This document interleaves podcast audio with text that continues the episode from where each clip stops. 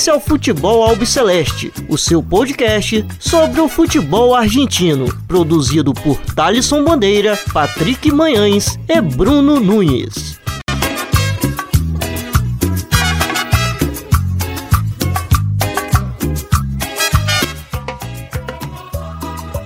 Salve, salve a todos vocês. Está começando agora mais um episódio do Futebol Albiceleste. Meu nome é Thalisson Bandeira. Estou sempre na companhia dos meus companheiros Bruno Nunes e Patrick Manhãs. Meu caro Bruno Nunes, tudo bem? Fala, Thalisson. Fala, amigo ouvinte, amigo ouvinte. Abraço também pro Patrick Manhãs. Vamos que vamos, que hoje episódio especial, né, com convidados e definições na, tanto na Libertadores como na, na Sul-Americana. Também o jogo épico aí do Enzo Pérez de goleiro. É isso mesmo. E do outro lado da Dutra, é, meu caro Patrick Menhas, tudo bem?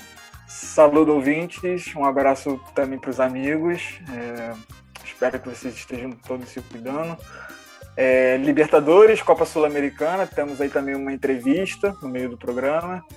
E é isso, vamos aí para mais uma semana, vamos que vamos. Bom, então é isso, bastante assunto para a gente poder falar no episódio dessa semana. É, Libertadores, Sul-Americana, é, Copa da Liga Profissional e também é, uma entrevista que a gente vai colocar agora para vocês escutarem é, antes da gente iniciar, vamos passar uma entrevista que eu, Bruno e Patrick fizemos na última terça-feira é, com a jornalista argentina Daniela Itinaise é, sobre a denúncia apresentada ao FIFA Pro é, de um treinador da AFA que abusou de é, jogadoras argentinas.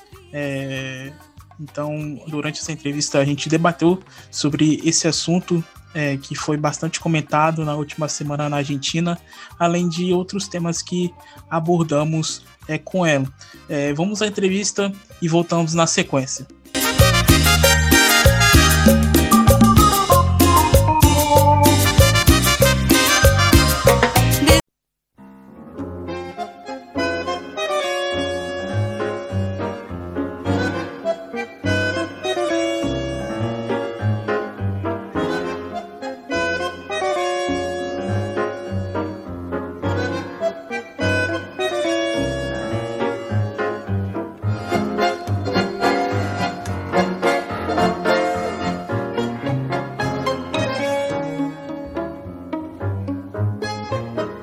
Na edição dessa semana do Futebol Celeste, estamos falando com a jornalista argentina Daniela Littneisser, formada em licenciatura em Ciências é, da Comunicação pela Universidade de Buenos Aires, e a gente chamou ela para falar sobre a denúncia de abuso sexual envolvendo o treinador da AFA, além de abordar outros temas durante a entrevista, como os casos de violência de gênero envolvendo jogadores de futebol argentino. É... Daniela, como estás? ¿Todo bien? Muy bien, muy buenas tardes y eh, muchas gracias por invitarme a esta charla. Eh, bueno, eh, eh cuéntanos eh, sobre la denuncia del abuso sexual que sofreram las futebolistas em Argentina por parte do técnico da AFA eh, que surgiu la semana passada. Sí, eh, ya hace unos 10 días que se conoció esta denuncia que se presentó ante la FIFA directamente, ante la Comisión de Ética de la FIFA. Fue presentada por un grupo de jugadoras argentinas, no ha trascendido el nombre de estas jugadoras eh, contra un entrenador que, según consta en la denuncia, esta persona hasta el día de hoy trabaja para la AFA, es decir, trabaja para las selecciones argentinas de fútbol.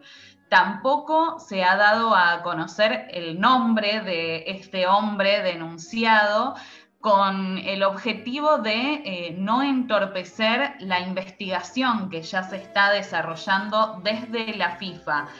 ¿Cómo se llega hasta la FIFA con esta demanda? A través del Sindicato Internacional de Jugadores y Jugadoras Profesionales de Fútbol, que se llama FIFPRO, las jugadoras argentinas contactaron al equipo legal de este sindicato internacional, que es la organización que las está patrocinando y que entrevistó a todas las jugadoras por separado, que recibió sus denuncias, que escuchó sus comentarios y todas las cosas que habían vivido, porque recordemos que lo que se está denunciando aquí es maltrato e inconducta sexual de parte de un entrenador hacia jugadoras menores de edad, incluso alguna de ellas de 14 años.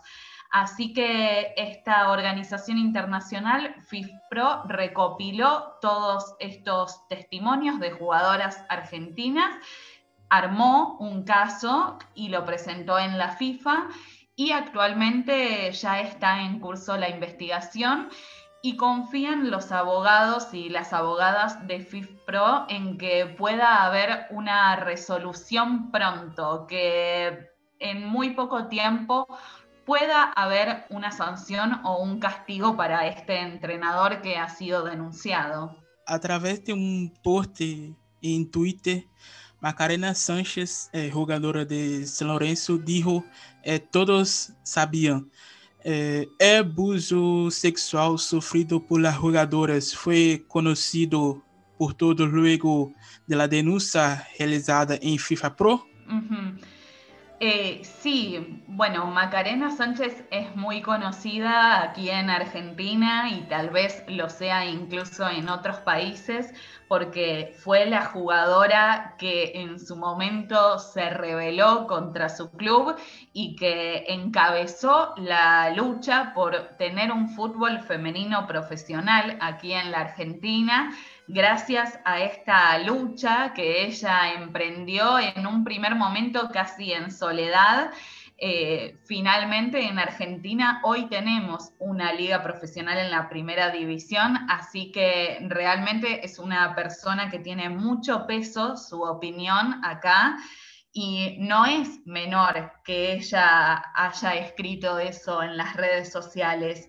Creo que mm, eh, para la sociedad argentina en general, este no era un caso conocido hasta que saltó públicamente después de la denuncia, pero queda claro que si Macarena escribió esto es porque entre las jugadoras y tal vez en el ambiente, en el sector del fútbol femenino argentino, había algo que ya se sabía ella lo que está dando a entender con este mensaje es que dentro de la AFA, que es donde hoy presuntamente está trabajando el denunciado, que se sabía todas estas cuestiones que muchas jugadoras habían vivido y habían sufrido.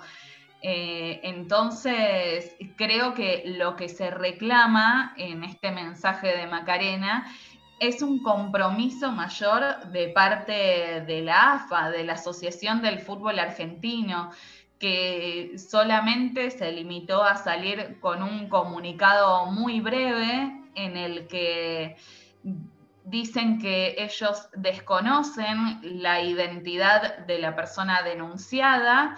Eh, y se ponen a disposición para poder colaborar en lo que sea necesario para llevar adelante la investigación, pero eso es todo lo que dicen. No hay, no se hace responsable el organismo de estas denuncias. Eh, tampoco dice qué va a hacer con las personas que hoy trabajan en los seleccionados de fútbol femenino de Argentina, que no tenemos muy en claro hoy cuál es su situación de contratos, de hecho. Así que creo que lo que quiere decir Macarena es que ya había un conocimiento entre la dirigencia del fútbol femenino de esto, incluso antes de que se hiciera público, y de que no hicieron nada con esta persona. Bueno, perfecto. Eh, Chiqui Tapia, eh, presidente de la AFA, emitió un comunicado oficial alegando eh, desconocer por completo lo sucedido e nem sequer saber quem é o técnico imputado. Eh, sabia a identidade eh, de estes abusos eh, e qual foi tua reação quando leíste a nota da AFA? A ver, eh, es difícil desde mi posición decir si la AFA sabía de estas cosas que estaban pasando y es un poco contradictorio porque la AFA, por un lado, en su comunicado oficial dice desconocer quién es la persona denunciada. Se, a ver, se agarra del hecho de que la denuncia de FIFPro no da nombres ni de las jugadoras que denunciaron ni del entrenador que fue denunciado. Entonces, lo que dice la AFA es yo solamente sé lo que leí en la denuncia y en la denuncia no hay nombres, entonces no sé de quién estamos hablando, eh, pero de todas maneras vamos a colaborar en la investigación y nos ponemos a disposición para lo que necesiten. Eh, aquí en Argentina hay un periodista muy conocido de muchos años y muy prestigioso que se llama Ernesto Cherquis Vialo él dio una columna en el canal C5N en, el que él asegura que dentro de la AFA se sabían estas cuestiones y que igual así decidieron mantener a esta persona denunciada en su cargo. Eh, a mí no me consta, pero eh, Ernesto Cherkis Vialo es una persona a la que respeto muchísimo y confío sumamente en sus palabras y en su información. Eh, y me baso en eso que, que, él transmitió aquí en la televisión argentina. Él aseguró que esto estaba en conocimiento de las autoridades de la AFA. Así que mm, creo que ahora es todo cuestión de tiempo de no dejar que esta denuncia caiga en el silencio y en el olvido, porque no es cuestión de, de difundirla y hacer mucho ruido y de recordarla durante dos o tres días y después olvidarnos hasta que vuelva a pasar algo grave. Creo que hay que recordar permanentemente a la sociedad y a, los, y a las autoridades del fútbol argentino que esto está ocurriendo, que hay una investigación en curso y que tienen que tomar medidas. Eh, Daniela, ¿me escuchas? Perfecto, sí. Bueno, uh, Vélez es un club que tiene un movimiento en su departamento en relación contra la violencia contra mujer. En la AFA hay esa preocupación, las jugadoras tienen eh, una asistencia de la federación. Uh -huh. eh, bueno, Patrick, aquí en Argentina ya hace algunos años que hay muchos clubes. Vélez, como vos bien decís, fue pionero en esto de crear un espacio de género, eh, un espacio también que redactó un protocolo para implementar en casos de violencia de género dentro del club. Esto fue replicado por muchísimas instituciones acá en Argentina. No podría decir el número exacto de clubes, pero creo que hoy ya prácticamente todos en primera división y tal vez en la segunda categoría incluso cuentan con departamentos de género y con protocolos de acción ante casos de violencia de género, pero eh, en la AFA es una cuestión que mm, todavía falta un poco.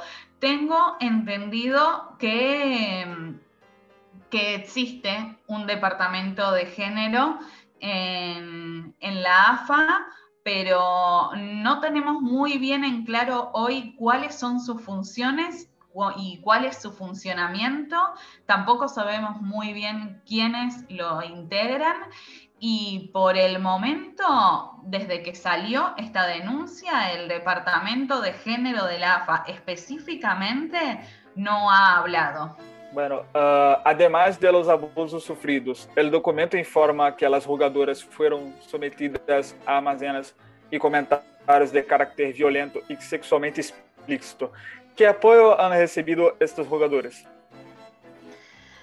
A ver, eh, por el momento no, no sabemos porque las jugadoras que se animaron a romper el silencio y a denunciar no, la única organización que tiene el nombre de estas jugadoras es FIFPRO, que es el Sindicato Internacional de Futbolistas.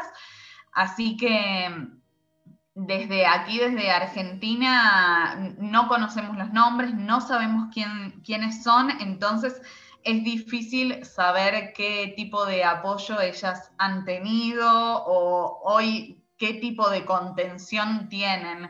Lo que sí te puedo decir es que acá en Argentina se, se ha puesto en discusión tal vez por qué no las jugadoras que denunciaron no lo hicieron ante la justicia argentina? ¿Por qué decidieron ir directo hasta la FIFA sin pasar por algún tipo de, estructura de justicia aquí adentro de nuestro país? Y consultándolo, esto, por ejemplo, yo lo hablé hace algunas semanas y lo publiqué en una nota en Infobae. Eh, Gabriela Garton es arquera de la selección argentina, ella hoy juega en Australia, hace muy poquito salió campeona, pero ella también es socióloga eh, y una investigadora muy importante en el campo de la sociología y el deporte.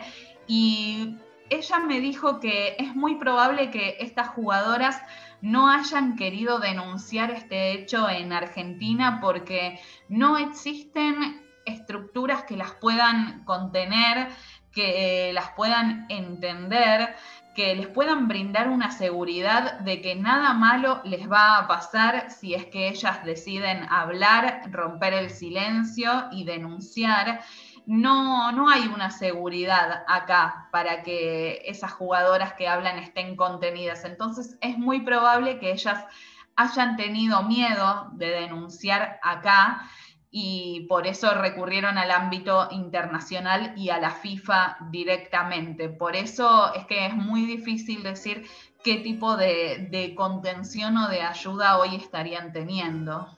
Perfeito. É, Alexandra Gomes, é, assessora jurídica sênior de FIFA Pro e responsável pela denúncia que os jogadores apresentaram à FIFA, é, como ha sido seu papel em este processo? Tu que ela entrevistou para sua reportagem é, Infobay.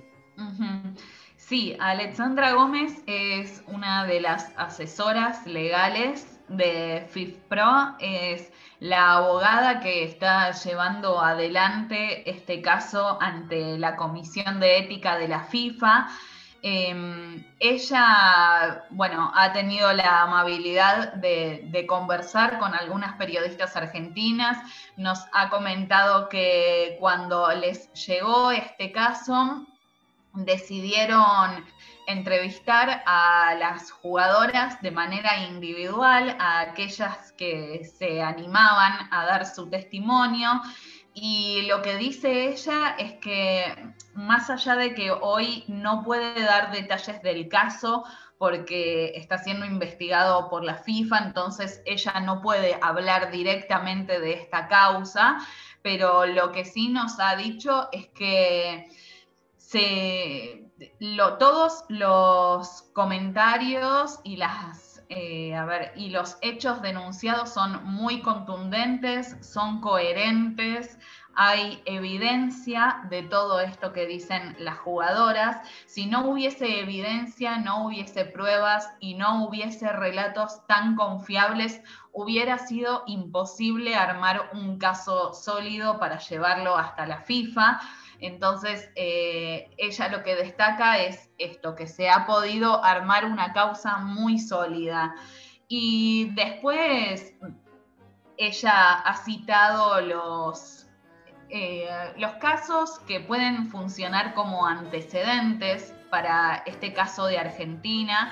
Ya en años previos ha habido denuncias de acoso y abuso sexual contra directivos en países como Afganistán o Haití En esos casos la FIFA investigó y se lograron condenas muy, muy duras. En ambos casos, tanto en Afganistán como en Haití, los presidentes de las federaciones, que eran los acusados, fueron eh, castigados con la prohibición de ejercer cargos en el deporte de por vida. O sea, estas personas no pueden eh, ocupar más cargos en las federaciones de ningún deporte y lo que están buscando es que en Argentina pueda producirse algo similar, que pueda lograrse una sanción ejemplar de parte de la FIFA.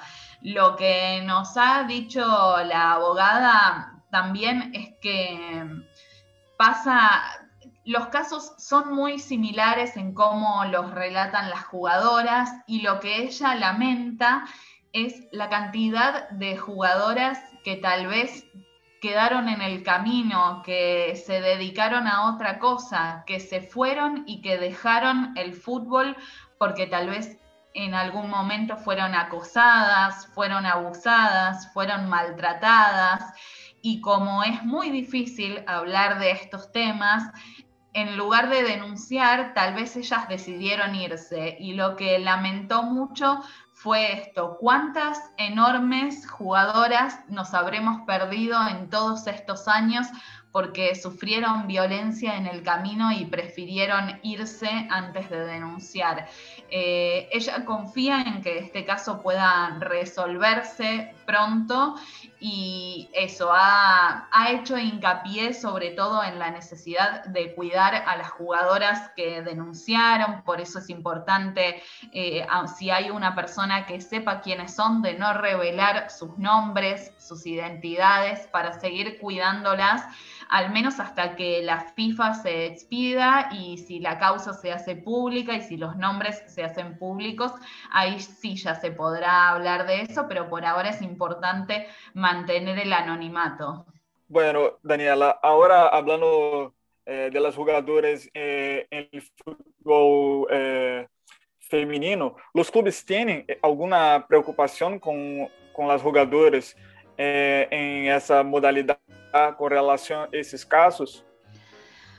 Em, hay, como les decía antes, algunas instituciones que tienen protocolos que eh, se, se utilizan y se activan cada vez que hay una denuncia o que hay alguna situación que, que, no es normal y que es denunciada. Em, lo que también nos decía tanto la abogada como también eh, esta entrevista que yo les comentaba hace unos minutos con Gabriela Garton, con la arquera de la selección, eh, ellas hacen mucho hincapié en la importancia de que los clubes empiecen a trabajar más en tener estructuras que puedan proteger a las jugadoras. Y eso, lo primero es la educación, que tanto las jugadoras sepan qué es lo que está bien y qué es lo que está mal en el trato cotidiano con las personas que tienen un cargo de autoridad. Y por el otro, que quienes están en los cuerpos técnicos también sepan cómo tienen que tratar a las jugadoras, cuál es el límite, qué es lo correcto, qué no es correcto y que también los clubes implementen mecanismos para que las jugadoras o también esto pasa en el fútbol masculino, ¿eh? en este caso estamos hablando del femenino, pero tiene que ser igual para todos. Eh, si llega a haber alguna denuncia, alguna cuestión, tiene que haber mecanismos donde se pueda ir a denunciar sin tener miedo a la venganza, a la represalia, a los castigos y que haya organismos dentro de los clubes que puedan llevar adelante investigaciones limpias, claras, transparentes, para que si pasó algo grave, que bueno, la persona que hizo eso sea castigada. Eso hoy todavía está faltando muchísimo para lograr eso dentro de los clubes argentinos y creo que esa es una de las enseñanzas más grandes que puede dejar este caso también, la necesidad de eh, tener organizaciones con mm, mucho control y con estructuras transparentes para resolver estas cuestiones. Eh, bueno, Daniela, eh, ahora sí, ahora vamos que iba justamente a preguntarte sobre cómo hablaron anteriormente, que Vélez Sarfield fue el, vamos a decir, el, pionero eh, en esa cosa de, tener un departamento de que, vea eso de la violencia contra la mujer. Y fue justamente el club eh, uno de los primeros a, tener casos de, teniendo ese departamento de, eh, de la violencia contra la mujer, como supimos en el final del año pasado, tuvo un caso de cuatro jugadores que, eh, que tuvieron una denuncia que pudieron haber abusado de, una mujer en una fiesta, que son eh, Tiago Almada, Miguel Brizuela, Martín Lucero y Ricardo Centurión. Entonces, quería saber si cómo, cómo el departamento eh, está viendo ese caso, si, si lo, ya lo cerró o si todavía hay alguna investigación y, bueno, si funciona realmente el departamento como, como se debe. Eh, bueno, Bruno, en el fútbol argentino, como les decía antes, hay muchos clubes que ya tienen estos espacios, eh, departamentos, subcomisiones de género y que son también los espacios que se encargan de aplicar los protocolos de violencia contra la mujer cada vez que surge alguna situación.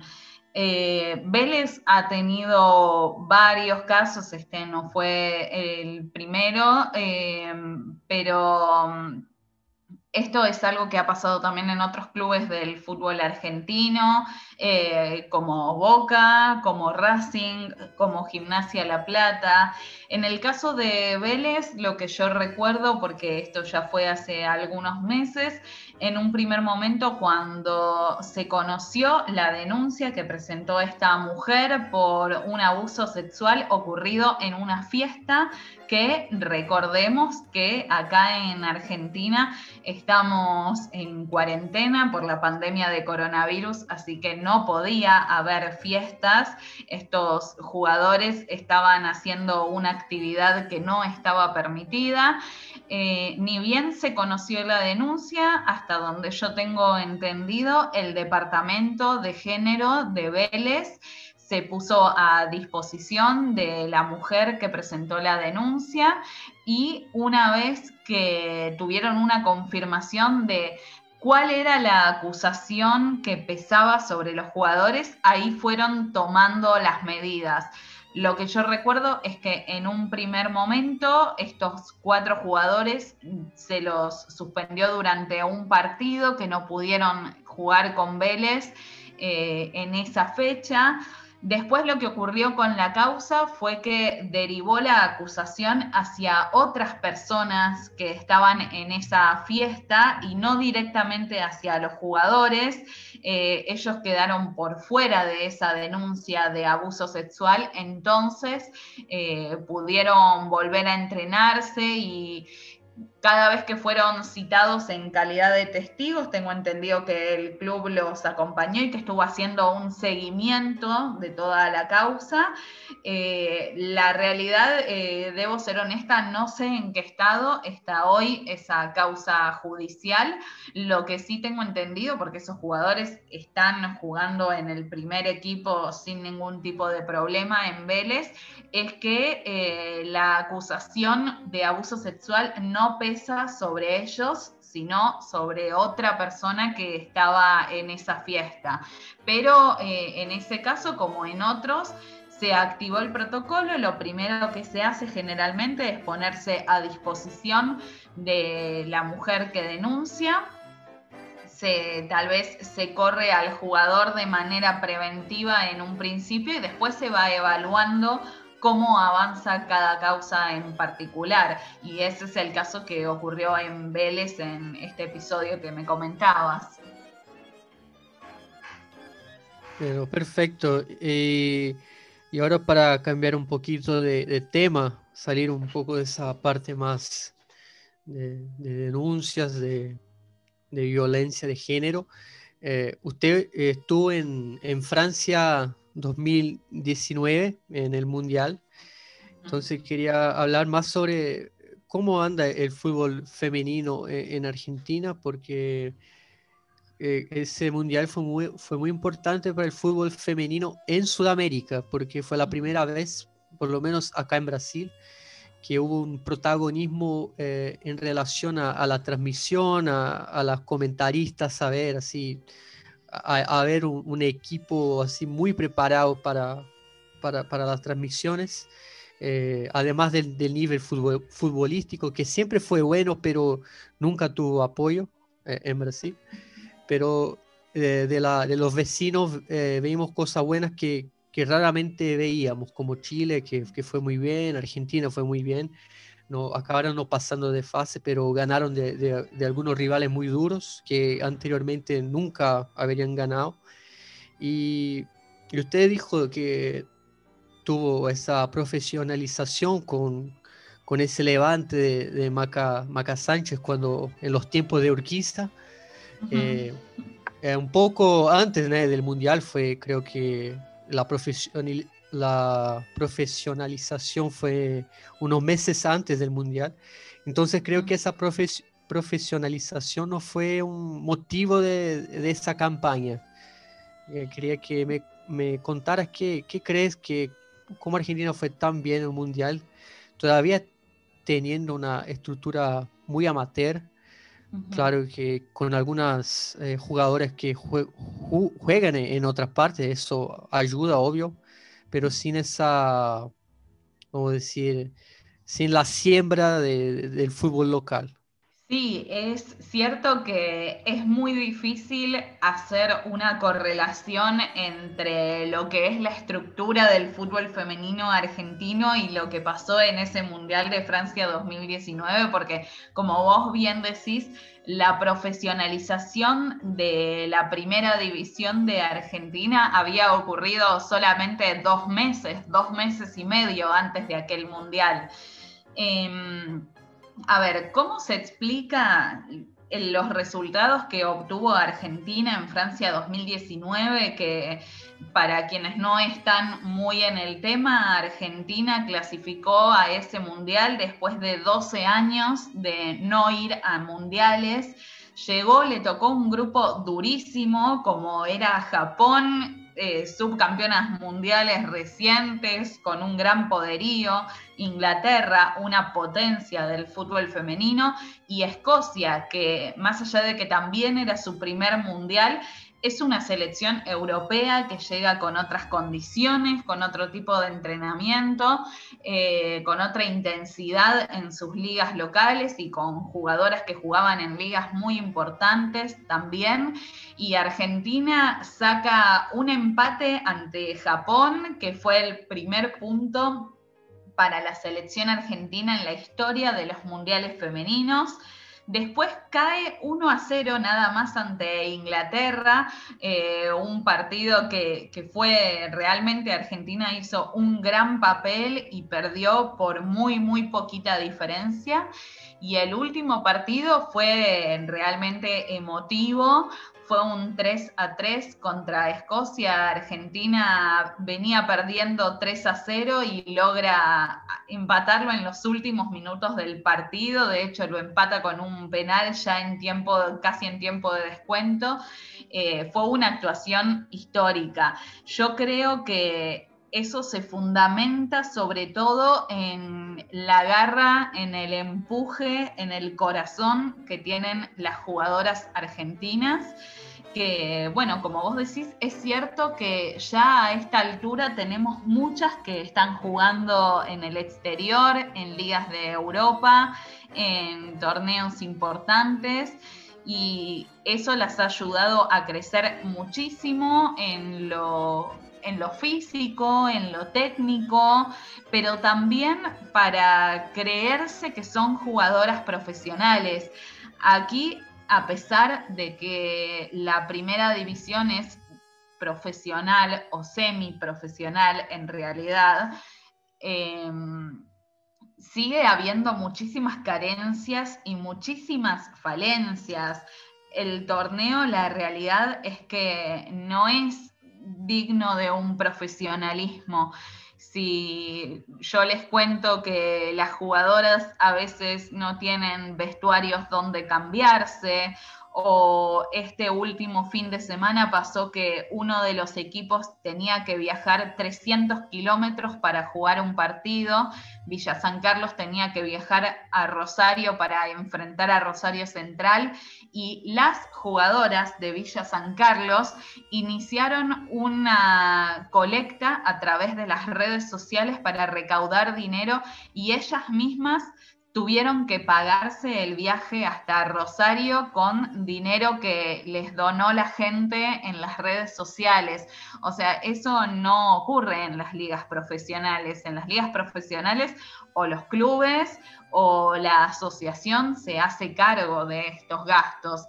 Aquí todavía no pasa. La mayoría de las jugadoras tiene otros trabajos porque el salario de las que tienen contrato, porque no todas tienen contrato, es muy, muy bajo y no alcanza para vivir, no pueden vivir de ser futbolistas. Entonces todavía hay un largo, largo camino por recorrer. Creo que la clave también es eh, empezar a reforzar las categorías infantiles y juveniles femeninas. Falta mucho en eso. Eh, hoy todavía las niñas tienen problemas para encontrar espacios en los que poder jugar todo esto, y creo que ha pasado en toda la región, no solamente aquí en Argentina, allí en Brasil incluso fue mucho más duro porque en Brasil hubo una prohibición por ley durante décadas para que las mujeres pudieran jugar al fútbol, pero aun cuando no fuera por ley, siempre hubo una traba cultural y social muy grande para que las mujeres pudieran acceder al fútbol. Entonces creo que eso es lo que hay que seguir trabajando para romperlo y para poder crear los espacios para que las niñas y las jóvenes juegan al fútbol.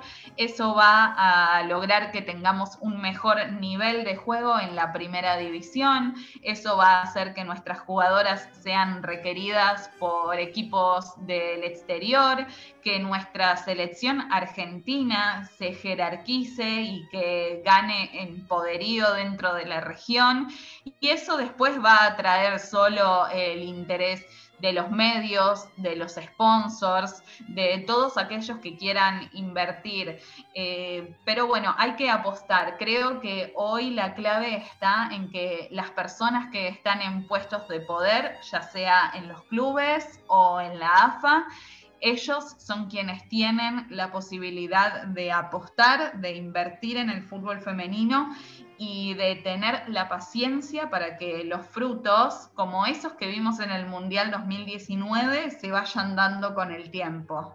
Y, y ahora una otra pregunta sobre los clubes de primera, de primera, bueno, masculinos, vamos a decir así, porque la Comenbol hace unos años eh, puso una, una regla que solo juegan las competiciones internacionales los clubes que tengan una, una rama eh, femenina. Y te, te cuento, eh, imagino que sepa, pero el caso de Brasil fue que muchos clubes no tenían rama femenina, como el caso de, del Palmeiras de, de Agustina Barroso, que tuvo que comprar un club que era netamente de fútbol femenino y lo incorporó como con el Palmeiras, vamos a decir así, femenino, y otros clubes hicieron lo mismo. Eh, era una, una, práctica común para, para eh, obedecer la regla, esa nueva regla, y porque pocos clubes brasileños tenían una, una rama femenina como eh, netamente así femenina como Corinthians tenía, Santos, pero eran muy, muy pocos. Y quería saber cómo fue ese movimiento en Argentina, si los grandes clubes ya tenían esa, esa rama o si algunos hicieron esos, vamos a decir, eh, pegaron esos caminos más fáciles para, para no, no, caer en esa regla, o si siempre hubo un apoyo, mismo que amateur, eh, a, la práctica del fútbol femenino, de esos grandes mm, clubes. Sí, Aquí, bueno, ya había clubes de primera división que tenían sus equipos femeninos, que tal vez no les daban el valor ni las condiciones dentro de la estructura del club para, para tener grandes resultados, pero los tenían los equipos. Em, de hecho, en la primera división de acá de Argentina del fútbol femenino, históricamente ha habido clubes que no son muy poderosos en la primera masculina, pero sí lo son en el femenino.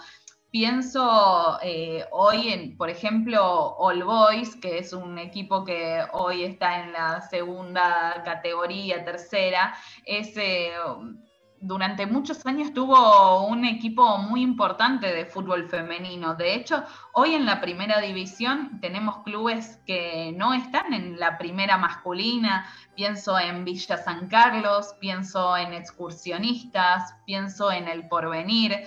Pero sí, como vos decís, hubo muchos eh, equipos de primera que tuvieron que empezar con sus equipos femeninos a raíz de esta obligación que plantea Conmebol. Se me vienen ahora a la cabeza, por ejemplo, los casos de Vélez. Vélez era un club que hasta hace muy pocos años no tenía fútbol femenino y de hecho lo abrió, le dio mucho apoyo y están haciendo las cosas tan bien que en el último año ascendieron desde la primera C a la primera B y ya están logrando realmente resultados muy importantes. Pienso también en clubes como Banfield, que, tienen una estructura muy importante y que empiezan en primera división masculina hablo, ¿no? Y que empiezan a darle un espacio importante al femenino y se empiezan a ver los frutos. Acá por cuestiones de que las, a ver, los clubes son de los socios, son sociedades sin fines de lucro y tienen otro tipo de otro tipo de reglamentaciones. Aquí no se podría comprar un equipo que ya existe y anexarlo eh, y que compita bajo el nombre del club. Eso no se podría hacer. Acá cada club tiene que desarrollar su disciplina internamente. Así que no, no podría pasar algo así, pero por ejemplo, pienso en el caso de Guay Urquiza. Guay Urquiza es el equipo del fútbol femenino argentino más ganador y más poderoso de los últimos 6, 7, 8 años tal vez. Y Urquiza es un club que en su versión masculina está en la tercera categoría del fútbol argentino y que no es muy destacado y no tiene grandes resultados, pero en el femenino es uno de los más poderosos con Boca, con River y con San Lorenzo. Eh, que San Lorenzo tal vez en los últimos años no ha ganado tanto, pero está ahí también en la pelea siempre.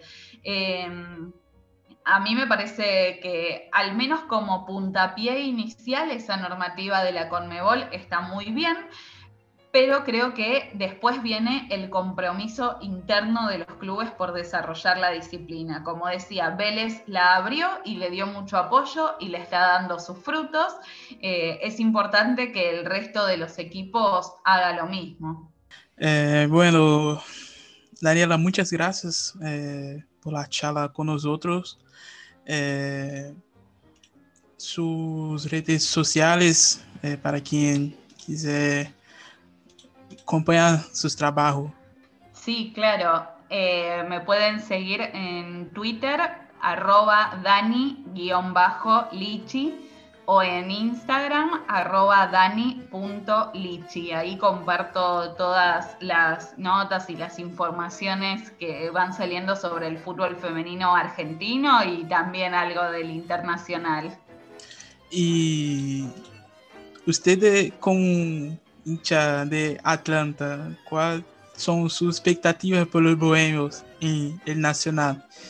Y estamos primeros. la verdad que ahora no, nos dirige Walter Erviti, que es aquí un histórico jugador de Argentina, que jugó en Boca junto a Juan Román Riquelme. Es un entrenador muy joven que está haciendo su primera experiencia. La verdad nos está yendo muy bien, eh, algo que tal vez nos sorprende a algunos porque tener un entrenador tan joven y haciendo su primer trabajo, pensamos que le iba a costar un poco más, pero por el momento Atlanta está primero, es el único invicto de toda la categoría.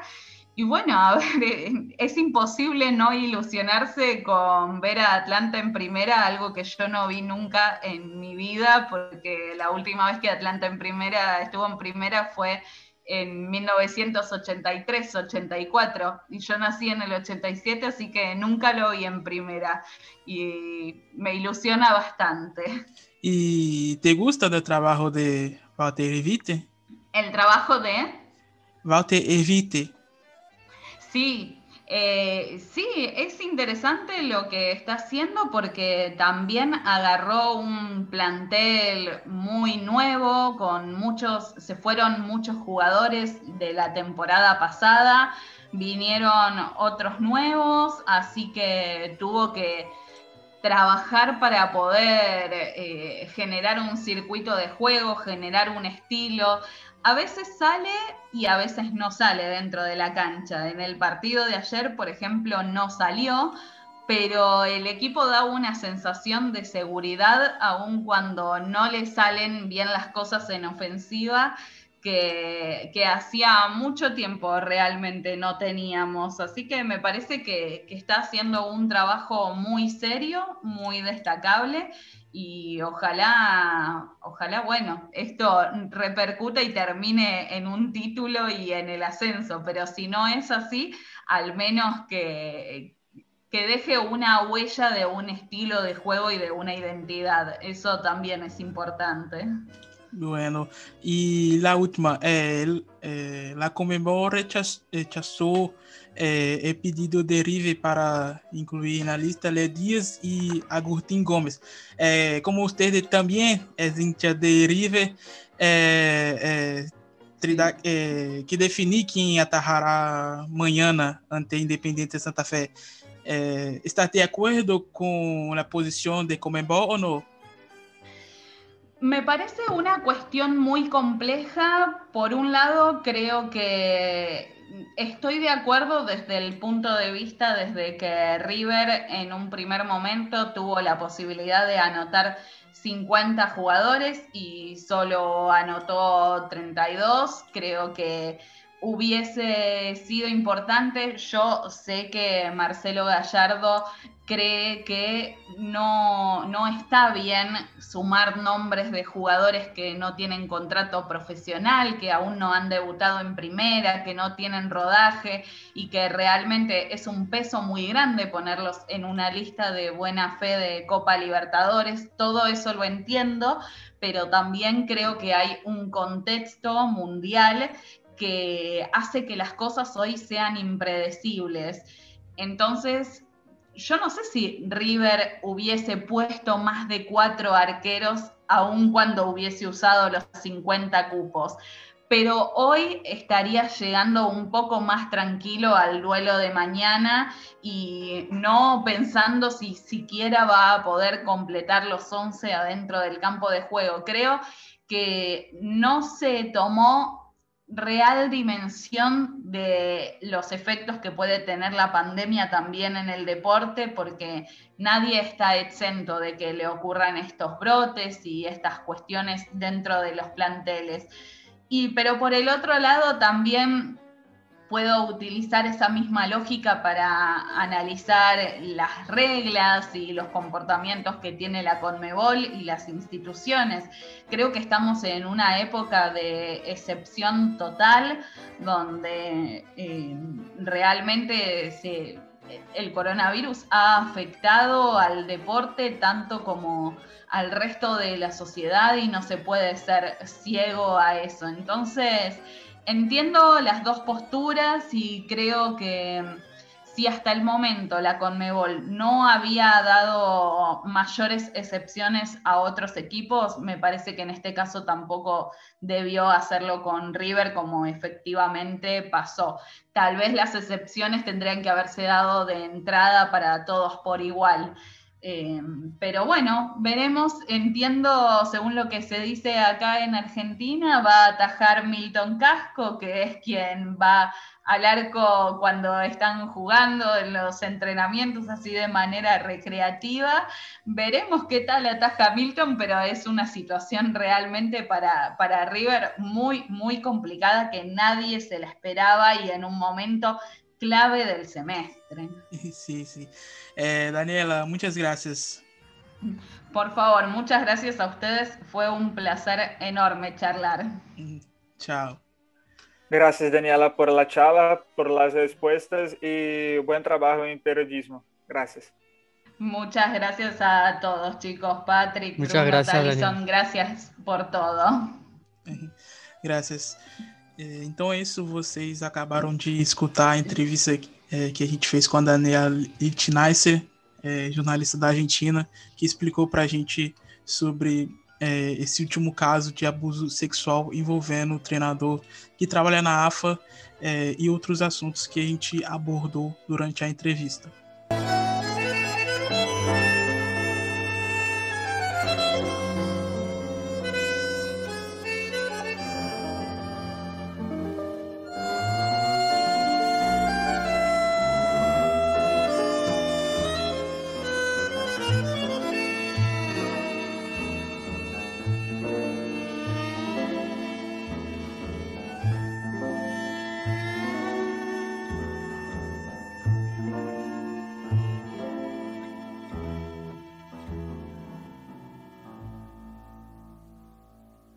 Vocês aí acabaram de escutar a entrevista que fizemos com a Daniela Littneisser. É, queremos agradecer ela imensamente por ter aceito o nosso convite de participar é, no nosso podcast. É, muito obrigado. É, e tocando aqui o, o programa é, para falar sobre as partidas na Libertadores, começando pela terça-feira, onde tivemos é, a vitória do Defensa de Urtícia diante do Palmeiras em mais um jogo na temporada. O Defensa aí vencendo pelo placar de 4 a 3 a equipe do Verdão. É, Patrick e Bruno Nunes, o que vocês acharam aí dessa vitória do Alcon de Florencio Valera que confirmou aí a sua classificação pela primeira vez é, na fase de mata-mata é, da Libertadores? Então, esse jogo é, realmente foi, foi, foi épico, vamos falar assim. O Palmeiras claramente poupou por conta dos, das finais estaduais aí do, contra São Paulo. Só que aí, bom, deixamos o, o confronto de igual para igual, porque o, o Defensa também enfrentou o Palmeiras com um plantel alternativo na última vez por conta do, da, do Covid-19. Então, no fim, os dois se enfrentaram com elencos alternativos e dessa vez o, o defensa conseguiu, vamos dizer assim, é, confirmar o, um certo favoritismo por estar com seu time completo, com o time, vamos dizer, 100%, já que contra o Universitário o pessoal ainda estava voltando do, do Covid, né, principalmente os, as grandes figuras do elenco do BKTS, como o Carlos Rotondi, o Fernando Messa, o Brian Romero. E dessa vez estava todo mundo já, vamos dizer assim, perto dos 100%.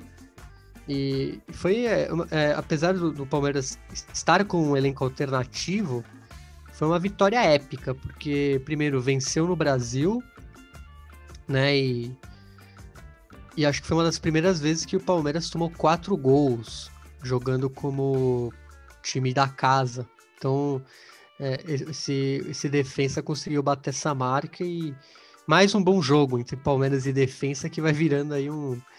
Eles vão virando adversários já bem conhecidos, talvez podem até se trombar de novo aí no mata-mata, né? Conforme for rolando aí a Libertadores, são dois times bons, que, que a gente pode até prever que eles cheguem longe, né? Mesmo a defesa não tendo aquela tradição, é um time muito bem treinado e que também deu uma sorte, vamos dizer assim, por o Delvage ter várias deficiências e não ter conseguido vencer o Universitário lá em Lima, que foi justamente o jogo que classificou o Defense. Né, se o Delvage vencesse, teríamos a decisão aí para a última rodada, né, um Defense e Delvage lá em Florencio Varela. Mas não foi necessário, então o time já está mais tranquilo, porque o segundo lugar está garantido. E vale destacar que nessa equipe do BKSS a palavra competitividade, né? Porque o Defensa e Justiça, pelo menos nesses confrontos contra o Palmeiras, nesse caso foi o quarto, pelo menos nesse recorte do ano, pegando as duas partidas da Recopa Sul-Americana e aí de volta da fase de grupos, foi um Defensa e Justiça que, totalizando todas essas quatro partidas, na maioria das vezes foi protagonista, né? O jogo se passou pelo Defensa e Justiça em contextos totalmente distintos, né? Teve partidas em que é, 14 desfalques por Covid fizeram com que a equipe não jogasse da forma como o BKSS prega, é, de uma forma primária, podemos dizer assim, de muita posse de bola, pressão e sufoco ao adversário na recuperação da bola. E ainda assim fez um jogo muito parelho, porque foi um Palmeiras, pelo menos naquele jogo, com muita dificuldade de propor, e o Defensa e Justiça explorando muito bem o corredor, os corredores do, é, do da defesa palmeirense. Uh, e num um apagar do, muito grande, assim, muito considerável da defesa, duas bolas preciosas do Luiz Adriano, dois gols do Rony. E aí, se a gente pegar pelo menos na partida de hoje, foi também um defesa e justiça muito competitivo, principalmente sem a bola. Eu, queria muito destacar a partida que o Loaiza fez, apesar dele ter sido determinante para um dos gols do Palmeiras, numa falha assim muito crucial em saída de bola, em que ele carrega a bola até o meio de campo e ele é facilmente batido e logo em seguida dois toques de bola e gol do Palmeiras. Uh, mas isso não fez com que a equipe diminuísse o ritmo. E foi basicamente isso que aconteceu no Palmeiras, um, um Defesa e Justiça totalmente é, controlando a partida, seja ela no, nos aspectos do jogo que envolve a parte técnica, a parte tática, mas também a parte psicológica. Porque o Palmeiras, apesar de, de estar na liderança do grupo, jogava de uma forma bem desesperadora, de precisar, de parecer que era o, o Palmeiras que estava precisando do resultado. E vale também qualificar é, a partida que fez tanto o Walter Bow nos dois gols e também no, no Brian Romero, sabe? A capacidade dessa dupla de ataque é, assim, espetacular. E são dois atacantes que em outros contextos não eram vistos dessa forma. Então, o BKSS está muito de parabéns com relação a, a essa equipe, pelo menos na montagem do que foi essa equipe nessa fase de grupos. Então, tudo leva a crer que vai fazer também uma, uma boa segunda fase. Pode perder na, nas oitavas, mas eu não acredito que perca com grande facilidade. Bom, a outra partida também que tivemos na terça-feira foi a vitória do Racing é, no Morumbi diante do São Paulo pelo placar de 1 a 0 com gol de Joaquim Novígio. É, São Paulo também no mesmo esquema do Palmeiras é, priorizando é, a final do Campeonato Paulista. É, jogou com alguns jogadores reservas. É, Bruno e Patrick, é, o que, que, vocês acharam aí dessa é, vitória do Racing, que também garantiu é, a sua classificação para as oitavas de final da Libertadores?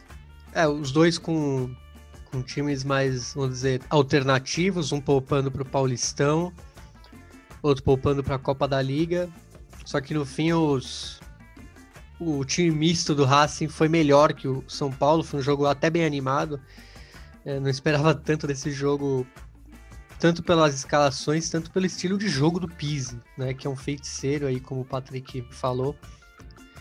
É um feiticeiro já que ele joga de um jeito e consegue as coisas, né? Consegue chegar longe, como ele está conseguindo na Copa da Liga. E, e deu resultado. E o São Paulo que vem penando contra os argentinos recentemente, né? Desde. Acho que desde 2016 foi a última vitória lá no Morumbi contra o River e desde então empatou, né, com o River em 2020 e empatou é, com o Tajeres em 2019. Então vem penando contra argentinos, vem penando contra o Racing também, tem uma, uma longa história aí de confrontos com o Racing. E o Racing também não deixou o São Paulo levar essa e vamos ver, né? O Sporting Cristal venceu Rentistas e acabou garantindo já o São Paulo. Só que numa dessas o Crespo poderia ter pagado caro pelo, por escalar o time alternativo. E o Racing, por incrível que pareça, é o líder desse grupo. Mais uma magia aí de Juan Antônio Pizzi. É incrível isso, cara, porque logo no início da Libertadores, depois do primeiro resultado ruim, se eu não me engano, foi contra o Rentistas, não sei, o Sporting Cristal, que o que já tá, a gente já estava cogitando de que era um time que precisava de um técnico que pudesse potencializar esse, eh, toda essa estrutura de jogo. E conforme o Pizzi ia avançando, é, pelo menos na, nas partidas e tudo mais, mostrava um futebol totalmente medonho, é, difícil de ver muitas das vezes. É, aquele clássico de Avejaneiro assim foi um pesadelo. Uh, e conforme ele foi avançando, a gente não foi reparando muito a sequência do, dos resultados. Foi muito focado muito no desempenho e isso acabou colocando o Pise na liderança, sabe? Parece até que a gente viu o início da Libertadores, vimos a, o início da Libertadores, piscamos o olho e já olhamos Pise na liderança com o Haas.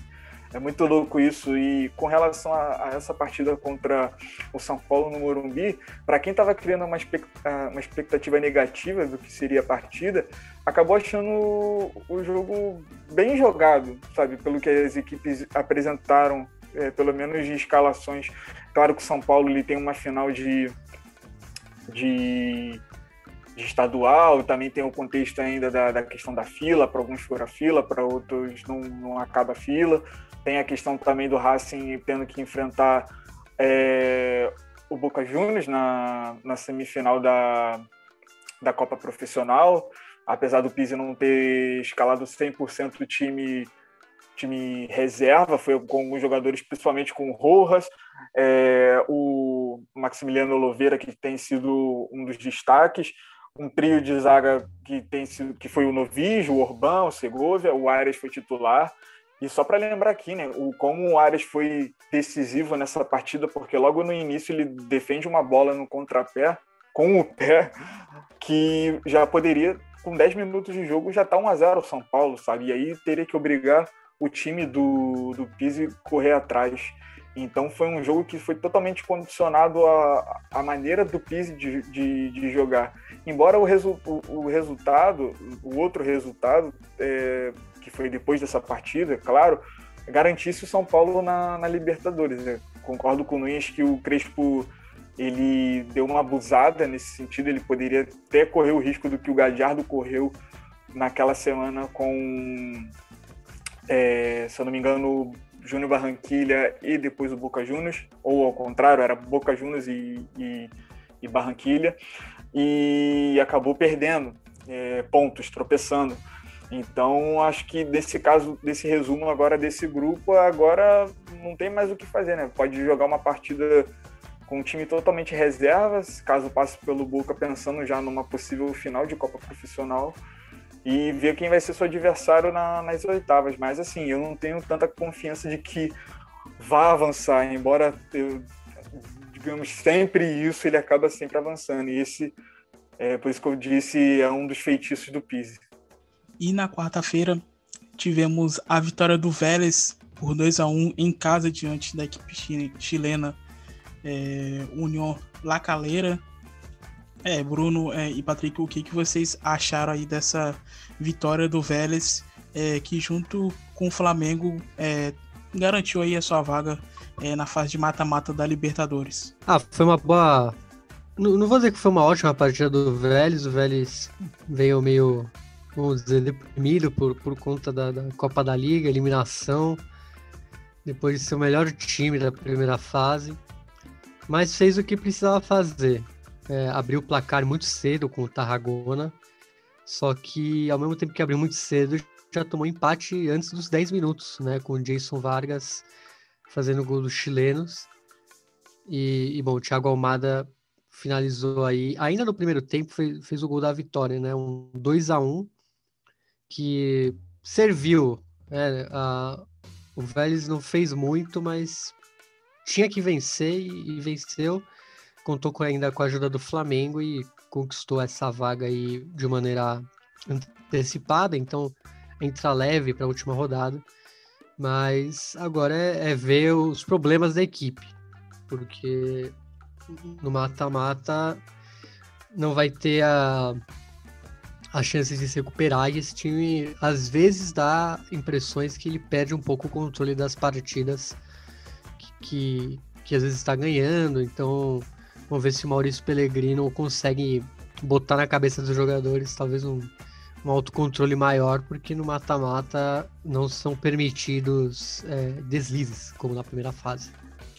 E a última rodada, que é entre é, Flamengo e Vélez, o Vélez vai até o Maracanã na próxima quinta-feira e a briga vai ser mais é, pela disputa né, é, da primeira colocação, Patrick. É, o que, que você viu aí desse, é, desse jogo é, diante da equipe chilena e o que esperar é, do Vélez na próxima quinta diante da equipe rubro-negra no Maracanã? Bom, apesar da eliminação para o Racing na Copa Profissional, é, vindo dessa eliminação, é, vale destacar alguns pontos importantes, né, de como o Vélez teve uma sequência, uma boa sequência de desempenho. É claro que o torcedor do Vélez ele não está feliz com a eliminação para o Racing, pelo menos da forma como foi, de um jogo bom, bem disputado. E aí vem para esse jogo da, da Libertadores contra a União Lacalheira, que teve bons destaques ali individualmente falando, no caso, principalmente, é, é impossível não falar dele, que é o caso do Thiago Almada. O Tarragona também sendo um, uma, grande, uma grande peça ali de auxílio do, do camisa 10, tem o Jansson também. Eu quero também destacar o Francisco Ortega, um, um, um ala. Ele é um, um, lateral, mas praticamente joga como ala, meia, um ponta pela esquerda, porque ele tem uma grande participação né, no, nos momentos de, de construção da equipe. Eu estou gostando dessa evolução do Vélez, principalmente com a posse da bola. É claro que, como o Nunes falou, precisa ajustar muito essa, essa deficiência é, é, na defesa, principalmente pelo lado direito. Tem um Tomás Guidara, o Lautaro Rianetti, que apesar de ser um bom zagueiro, acaba cedendo muitas oportunidades ao adversário. E basicamente, assim, agora que está garantido, é, tem duas opções, né? Ou você brigar pela primeira vaga, já que o Vélez não tem nada para disputar além da Libertadores, por que não jogar com força máxima contra o Flamengo e garantindo de pegar uma pedreira na, nas oitavas como Palmeiras, como Atlético Mineiro, uh, o River, se por acaso conseguir pelo menos um empate contra o Fluminense no Monumental de Nunes. Então eu acho que o, o Vélez do Pelegrino pode olhar isso com muito carinho e até explorar um, um, pouco essa questão do Flamengo, por causa do, do Flamengo também, é, tudo, ao, tudo indica, vai jogar com a equipe titular no Campeonato Carioca contra o, o Fluminense, até poupou alguma, alguma, alguma das suas peças contra a, a LDU, no empate contra a LDU, então é, eu imagino um, um Vélez, apesar de jogar fora de casa, ter é, assim, fatores que podem, possam beneficiar a equipe do Pellegrino. E, bom, a outra partida que tivemos na quarta-feira foi, assim, o, o jogo épico é, que, quando se for lembrar, muitos anos depois é, dessa partida de quarta-feira entre River Plate e Independente Santa Fé, o River que teve vários jogadores contaminados pela Covid-19, é, não contou é, com jogadores no banco de reservas e teve que improvisar é, o meio-campista Enzo Pérez ali no gol. Inclusive foi eleito o melhor jogador da partida. É, fez é, ao todo cinco defesas e sofreu um gol. É, o River que começou, teve um começo bastante avassalador com cinco minutos, é, marcando dois gols com Henri Leri e Julian Álvares.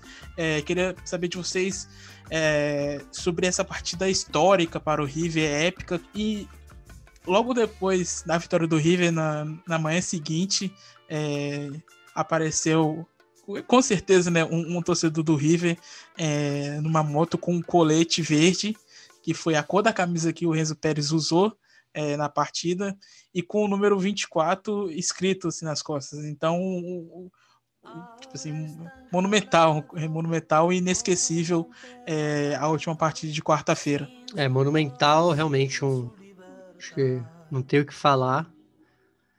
É, por tudo que foi desenhado esse jogo, acho que uma vitória era muito pouco esperada e, e veio.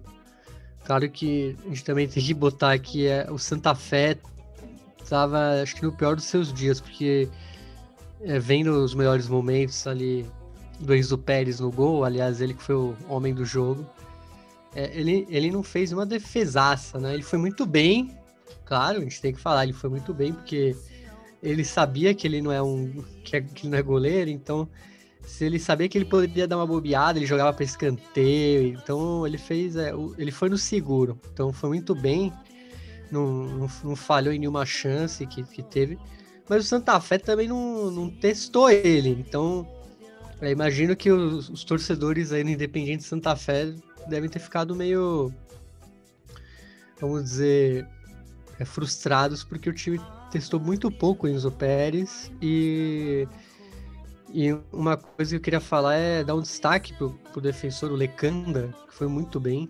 É, foi um dos que caiu essa batata quente na mão.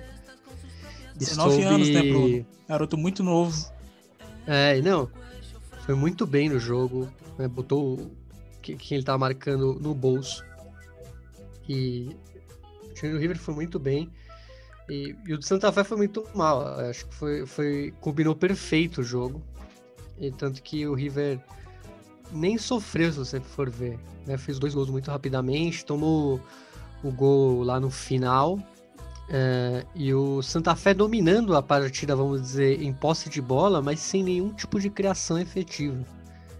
Um time que tinha a posse da bola, mas não sabia o que fazer com ela. Então foi pelo lado colombiano foi bem frustrante, né? E sorte do River e, e competência também por, por essa vitória épica é, que os torcedores têm que exaltar, têm que comemorar mesmo. Mas aí também vê pelo lado da Comembol de né, obrigar um. É, claro, tem a regra dos do 50, tem uma culpa aí do Gajardo e, e não.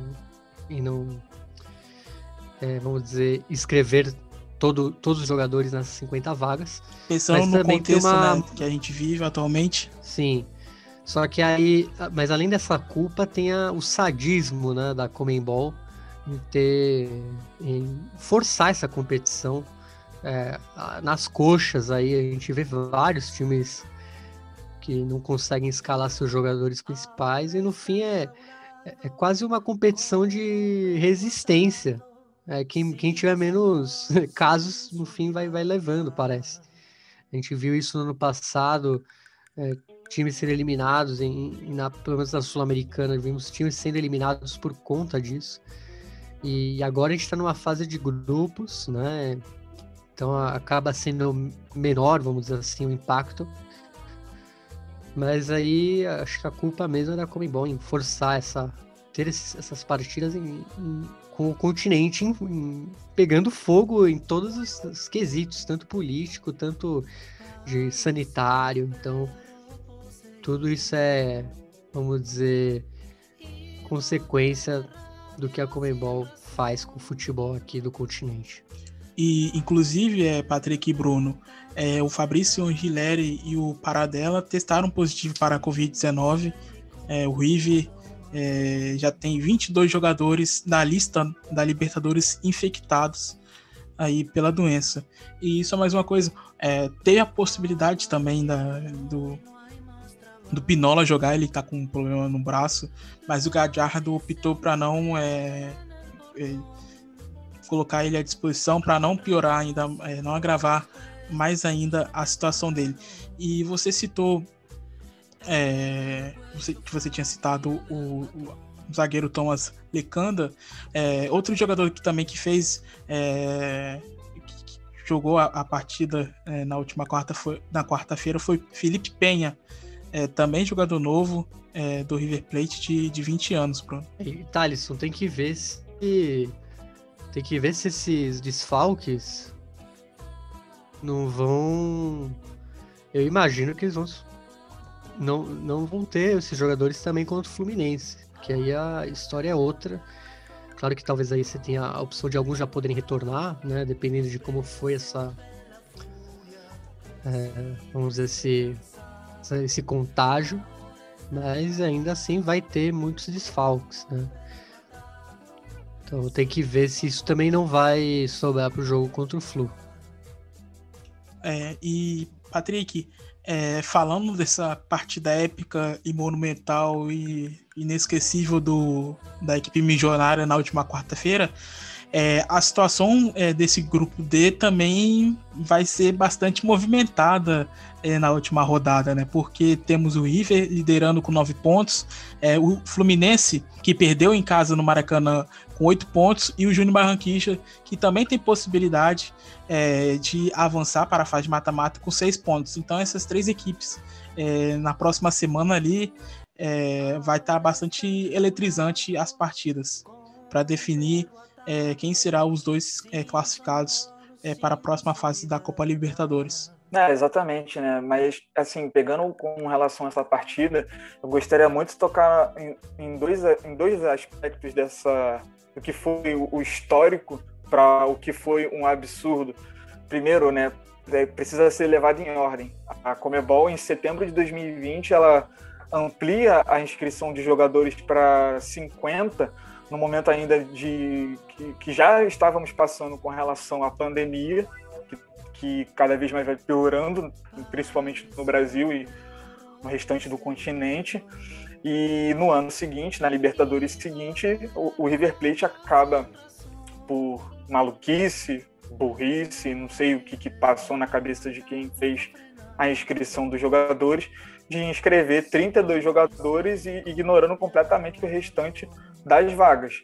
E aí, a partir do momento que você fecha isso, se eu não me engano, só na partir da, da, da, da fase seguinte que você pode fazer isso. Isso muito por conta da, de, uma, de uma janela que existia na época do meio do ano é, com relação ao calendário de transferências que acontecia no mercado do futebol no mundo todo.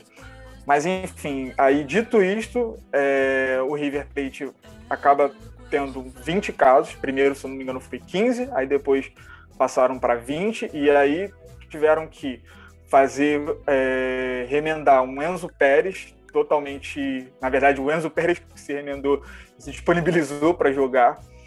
É, e virou um goleiro, um meio-campista goleiro, sem, sem estar no seu 100%, agarrando para uma equipe que também não tinha banco. Uh, e pronto, esse aí já é o absurdo. Eu coloco tipo 90% de culpa no River Plate, pegando todo o contexto do que foi o, o andar dessa situação toda, 10% da Comebol, porque assim, a gente bate todo o tempo na Comebol e é claro que a Comebol ela não colocou 50 vagas porque ela é bonzinha e está pensando no, no bem-estar da saúde das pessoas. Ela colocou 50 vagas muito pensando em não abrir mão de datas e adiar esses jogos para de respeitar totalmente, desconfigurar totalmente o, o calendário. Uh, então acho que não tem não tem mocinho nessa história, acho que todo mundo é vilão dessa parte. E aí entra também o perigo da gente acabar romantizando a Libertadores ao ponto de achar que 11 jogadores é, que não se infectaram e dois no dia seguinte acabaram testando positivo, jogaram uma partida de Libertadores sem um banco de reservas, sabe? Totalmente remendado. É, é claro que foi épico para a história do futebol, assim, um jogador de linha começar no gol, apesar de não ter sido tão exigido por causa da, da fragilidade ofensiva do, do adversário mas eu acho que isso tem que colocar muito no. Pela, os cinco minutos, os primeiros cinco minutos, assim, justificam o que é o River Plate. Um time que é totalmente é, camaleão e, e, e, intenso, independente da forma como joga e quem vai estar jogando. Não à toa que em sete minutos de jogo já estava 2 a 0 e, e poderia ter sido 4 a 0 com 20 minutos de jogo sem exagero nenhum se não fosse o Agostinho Fontana perdendo é, dois gols de cara. Então, no caso de, dessa parte aí, sim, é, eu acho que quem é admirador do River, quem torce pro River, tem que comemorar muito e, se possível, fazer, sei lá, um busto do que representa o, o Enzo Pérez, porque eu acho o Enzo Pérez um jogador fantástico, sensacional. Eu gosto muito dele desde muito tempo atrás mesmo. E é incrível que ele não estando 100%, ele se disponibilizou para jogar numa posição que não tem afinidade alguma. Então, só por isso já vale totalmente o mérito de, de ser considerado um grande ídolo, pelo menos nessa história recente do clube. E vale acrescentar que a defe... a, o gol que ele toma é um gol que qualquer goleiro poderia ter tomado, porque é uma finalização tipo dentro da pequena área.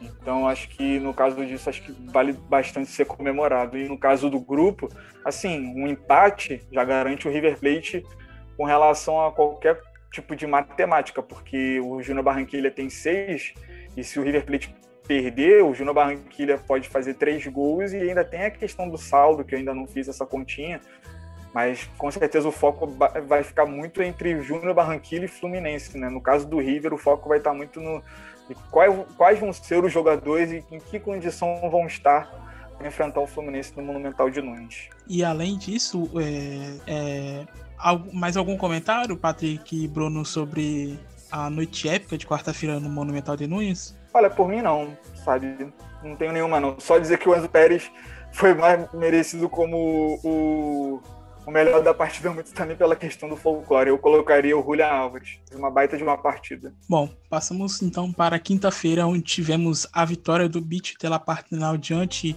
é, do Atlético Nacional.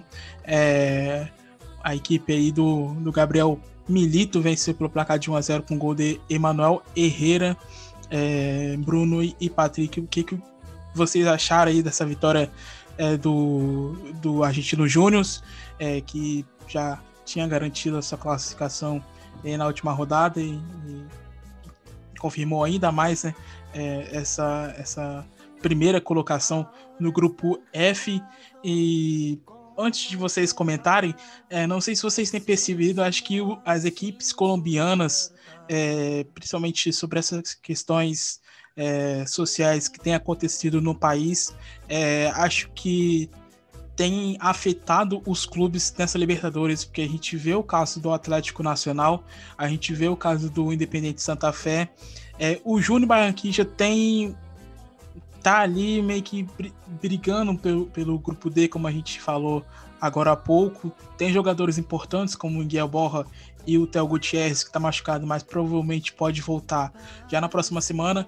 Então, é, falando um pouco sobre os clubes colombianos é, na, na, Libertadores, vocês acham que os problemas que têm acontecido no país, sobre essa violência, essa brutalidade policial é, que tem ocorrido é, desde o começo das manifestações, tem afetado os clubes colombianos é, até o momento na competição ou não? Ah, tenho certeza que isso é um fator.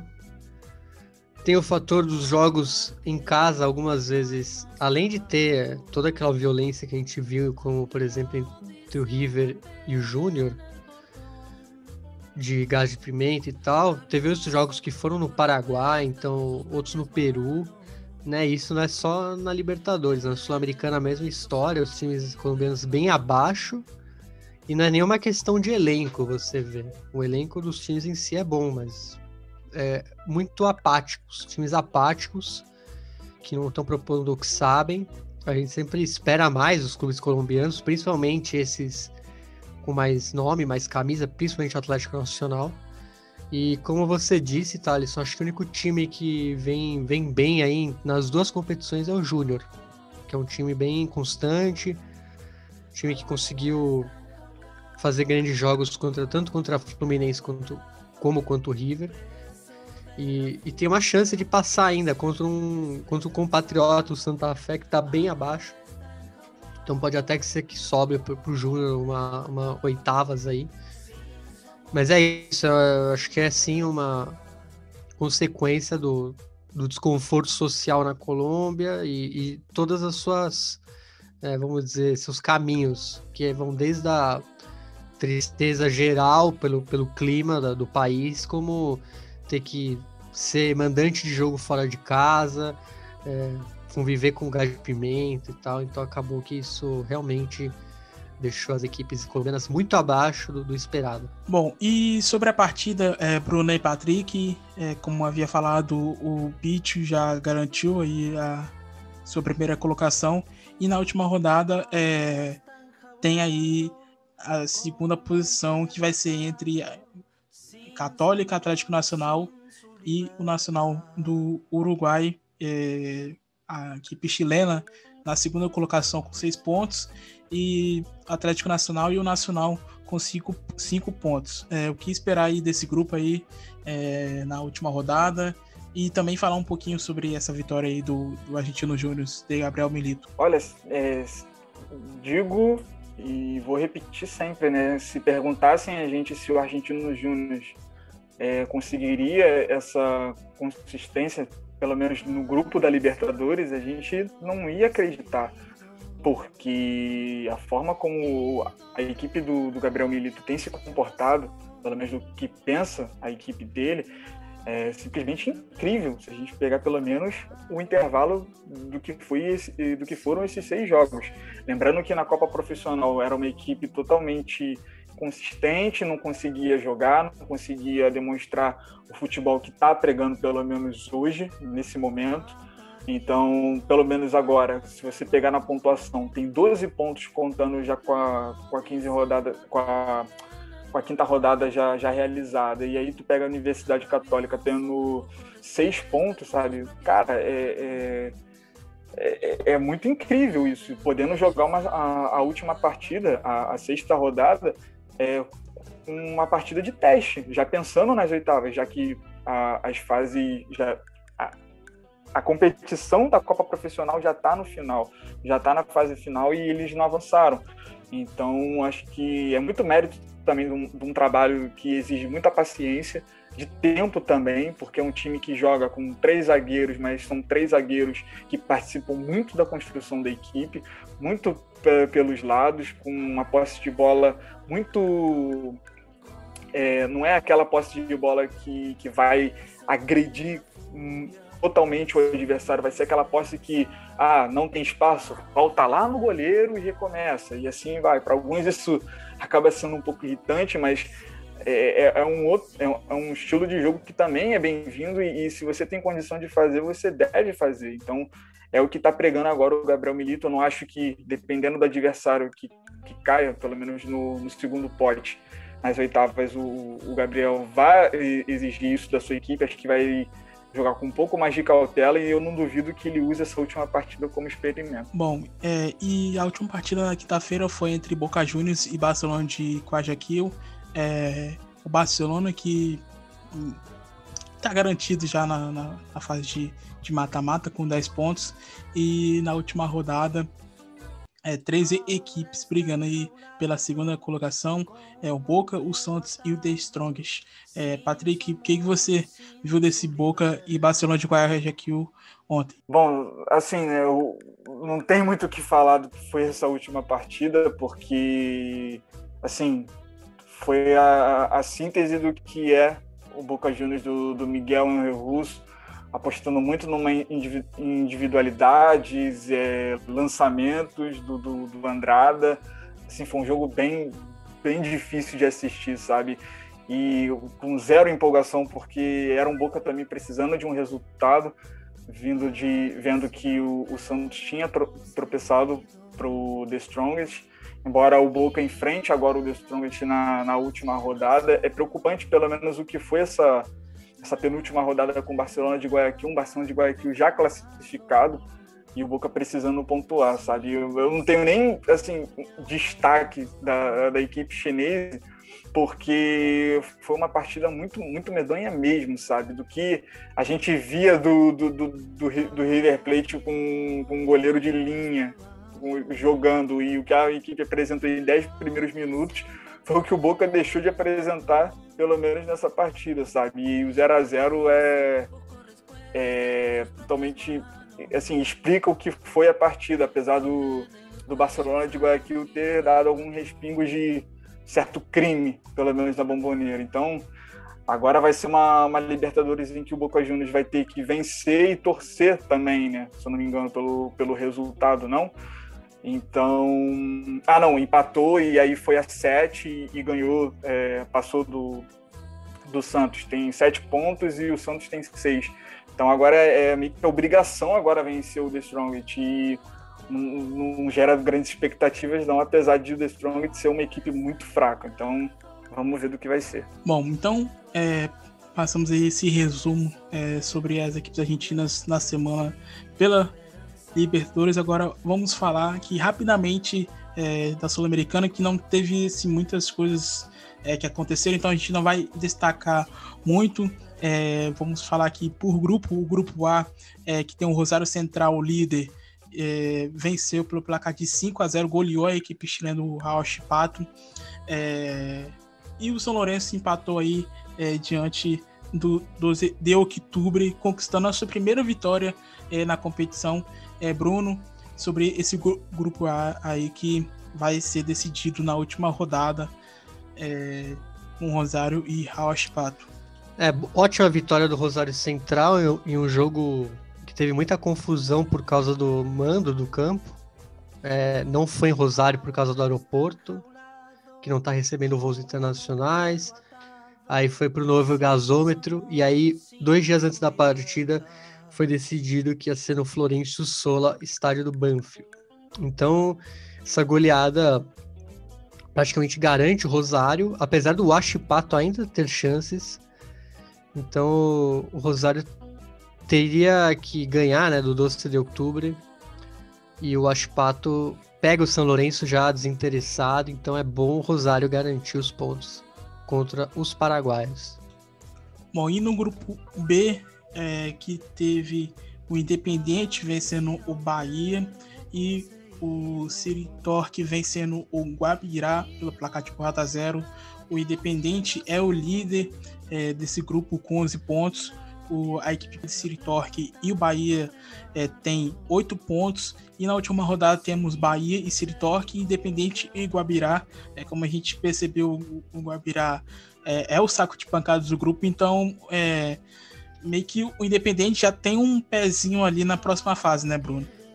É, Thales, essa vitória contra o Bahia foi muito importante. É, e o incrível é que não tivemos gol de Jonathan Herrera pela primeira vez. É, o gol da vitória do Independiente foi do Tony Anderson, gol contra do jogador do Bahia.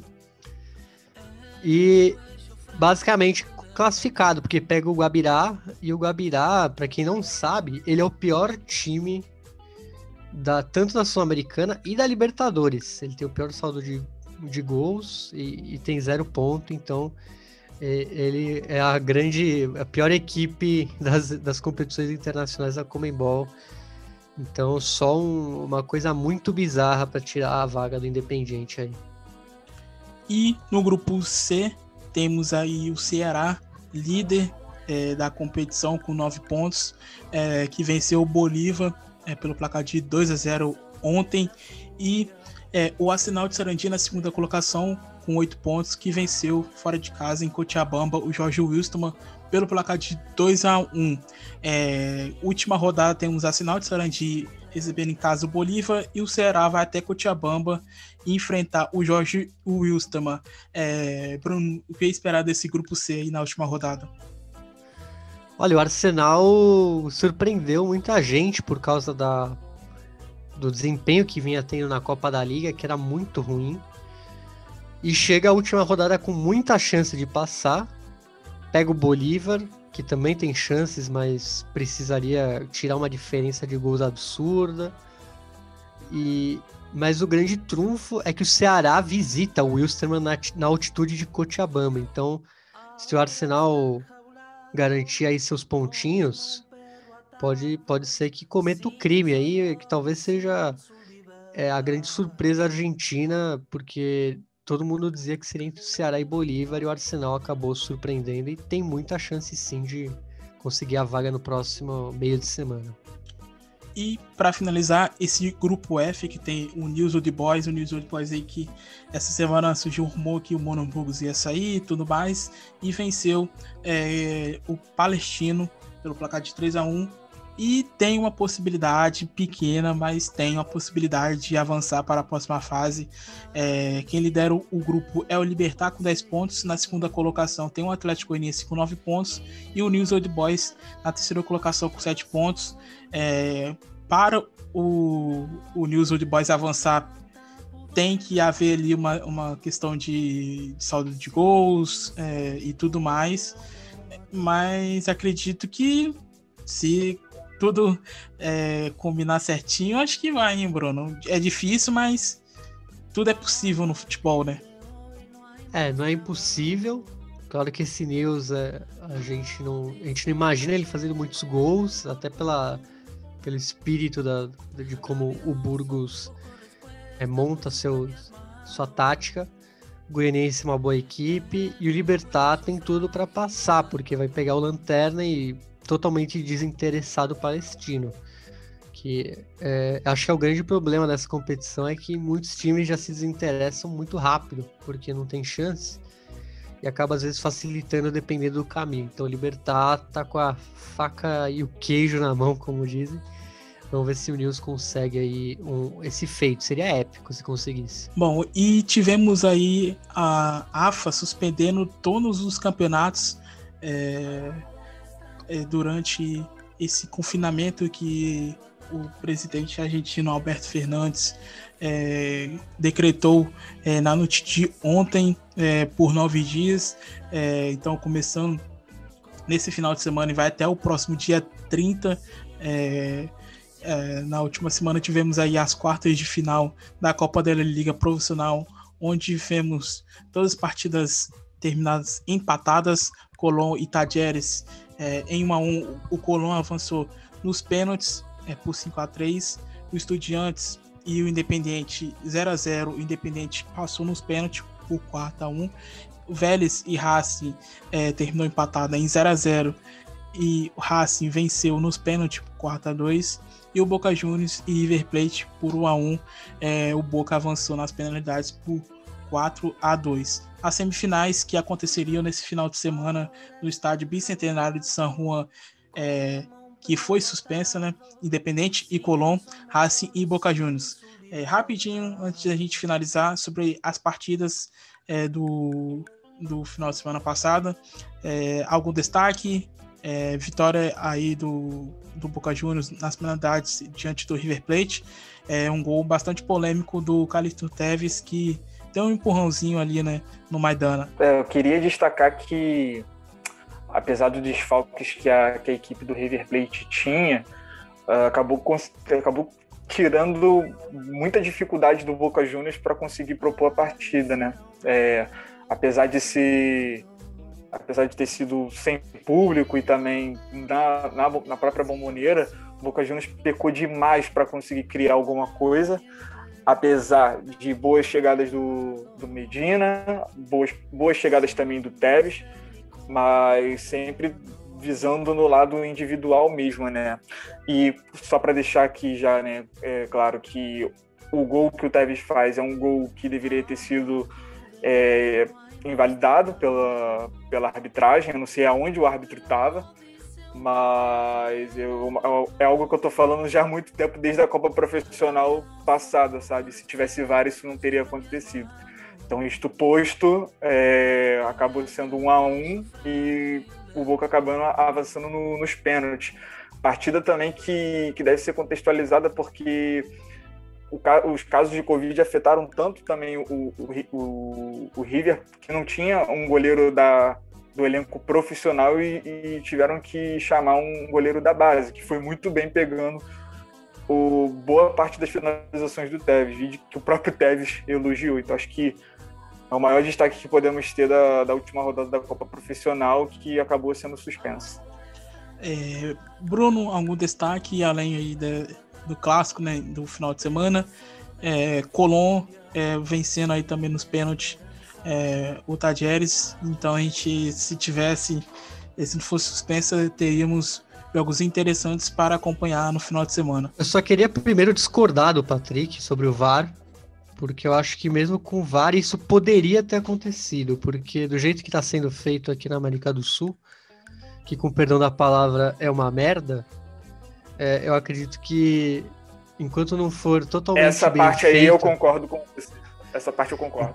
Enquanto não fizerem o VAR de uma maneira decente, é, eu acho que eu prefiro que não tenha, porque vários jogos, pelo menos na América do Sul, a gente vê que a, o jeito que é administrado a tecnologia é, isso mais atrapalha do que ajuda, porque você perde tempo e a decisão continua sendo errada. Então, creio que teria que melhorar muito ainda para eu falar, putz, com VAR ia, realmente ia melhorar e, e etc. É, bom, sobre o destaques, acho que o Colônia e Tajeres, né, um clássico aí, um jogo entre interioranos, e, e o Colón é confirmando sua condição aí de favorito, né, um time que vem muito bem na, durante todas as rodadas, e que vem forte aí para quem sabe pegar uma final até.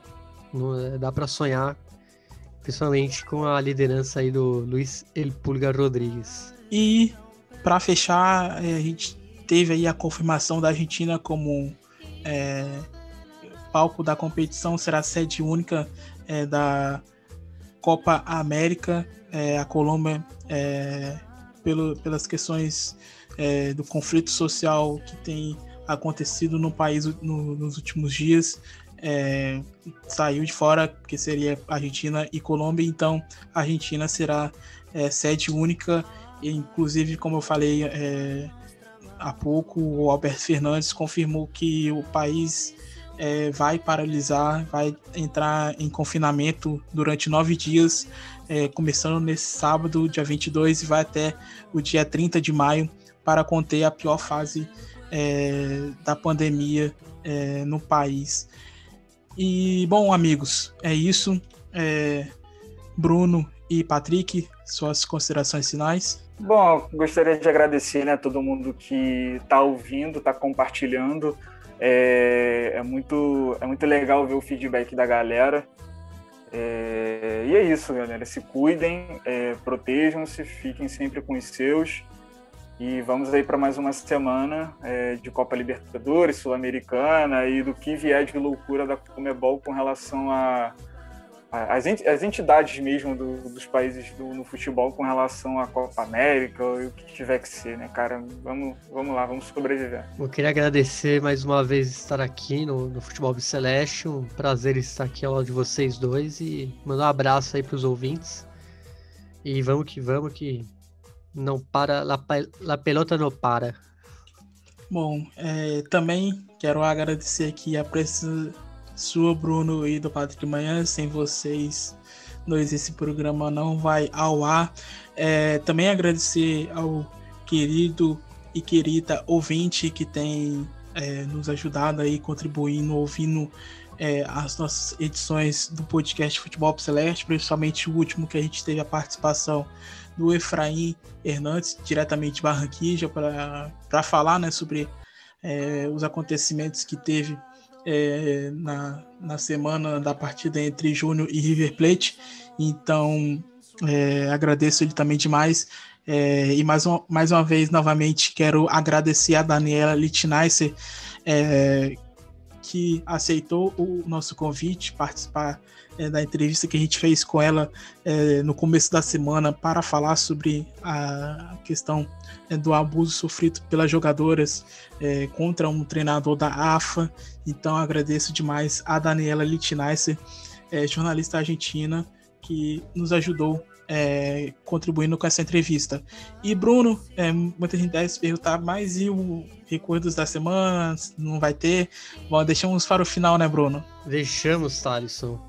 Temos uma, uma boa efeméride, justamente de um time que a gente falou aqui que está jogando a Copa Sul-Americana, já foi campeão da Sul-Americana, mas é um time bem novato aí na elite do, do futebol argentino e Bom, deixo para você falar sobre o Arsenal de Sarandi e que data importante vamos recordar hoje. Bom, é isso mesmo, vamos relembrar aqui é, o ascenso do Arsenal de Sarandi é, à primeira divisão em 2002, é, após o empate em 1 a 1 com o Rinácia de é, Concepción é, de Uruguai, é, que fica na província de Entre Rios. Então, a equipe ali do Viaducto é, empatou é, em 1 a 1 no jogo de volta e conquistou pela primeira vez aí o seu ascenso à divisão de elite da Argentina, time que era comandado pelo Jorge Buruchaga, meu caro Bruno Nunes. E interessante é que o Arsenal de Sarandi move a opinião assim argentina por ser o time fundado pelo Julio Humberto Grondona, o, o, o, grande, vamos dizer assim, dirigente da história do futebol argentino e muito polêmico pelas acusações de corrupção e etc. E nesse elenco, Thales, um elenco de 2002 que subiu pela primeira vez à primeira divisão, tinha no ataque o Pelado Grondona, o Gustavo Grondona, que jogou no Independiente, jogou no futebol peruano e era sobrinho do grande, do, do grande dirigente, digamos assim, grande entre aspas, é, Julio Humberto Grondona. Então a, a, família esteve em campo também, não só na, vamos dizer, nos bastidores do clube. Bom, então é isso. É, mais uma vez aqui agradecendo é, você, Bruno, e também o Patrick e aos nossos ouvintes. É, pela audiência e a Daniela Litinassi, que é, participou da entrevista é, com a gente aqui no começo do episódio. É, fiquem aí com esse título, né? Esse, esse título assim, ascenso do, do, da Arsenal de Sarandi diante do Rinácia de Concepción em 2002. Bom, então é isso. Muito obrigado e até a próxima semana.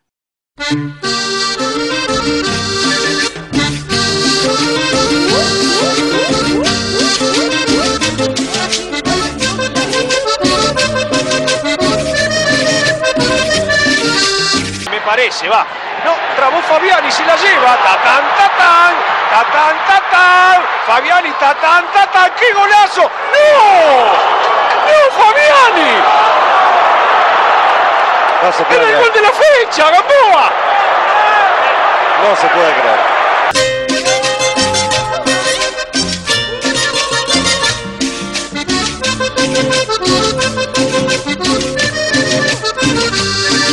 Pero veamos y escuchemos el recibimiento al equipo Arsenal. Ahí está Arsenal que va por el ascenso, por su primer ascenso al elite del fútbol argentino en toda su rica historia.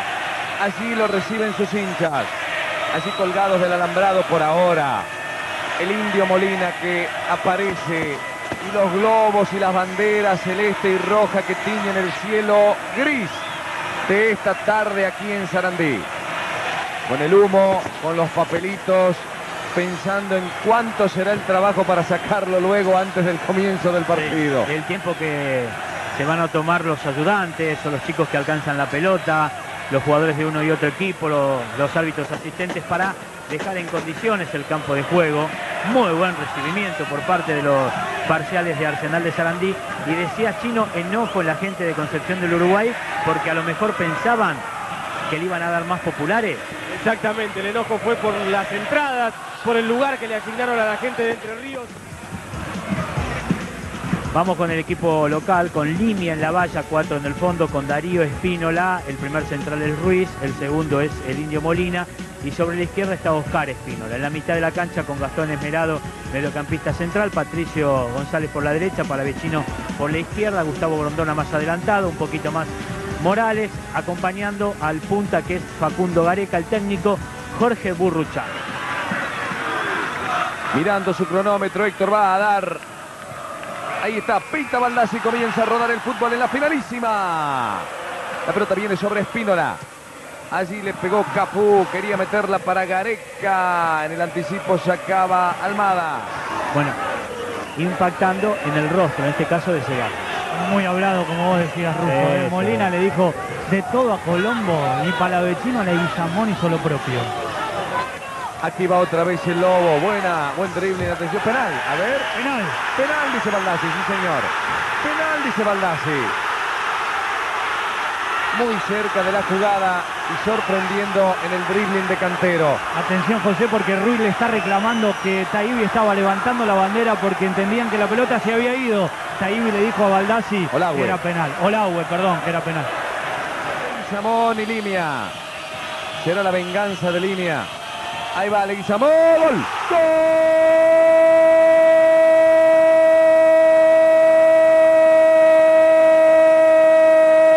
¡Gol de gimnasia! Al mismo palo donde intuyó el arquero, pero vuelve a ganar Leguizamón. Y ahora gana Gimnasia. Gimnasia y Grima de Concepción del Uruguay 1. Arsenal 0. Leguizamón de penal.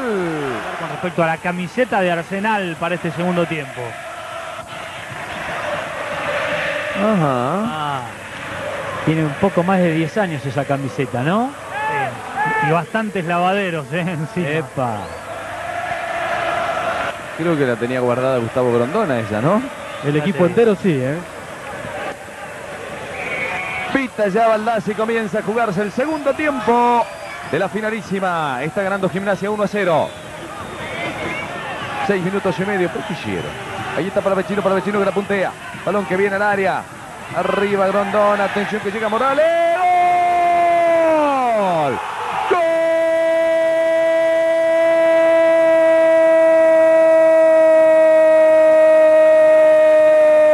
¡Gol de Arsenal!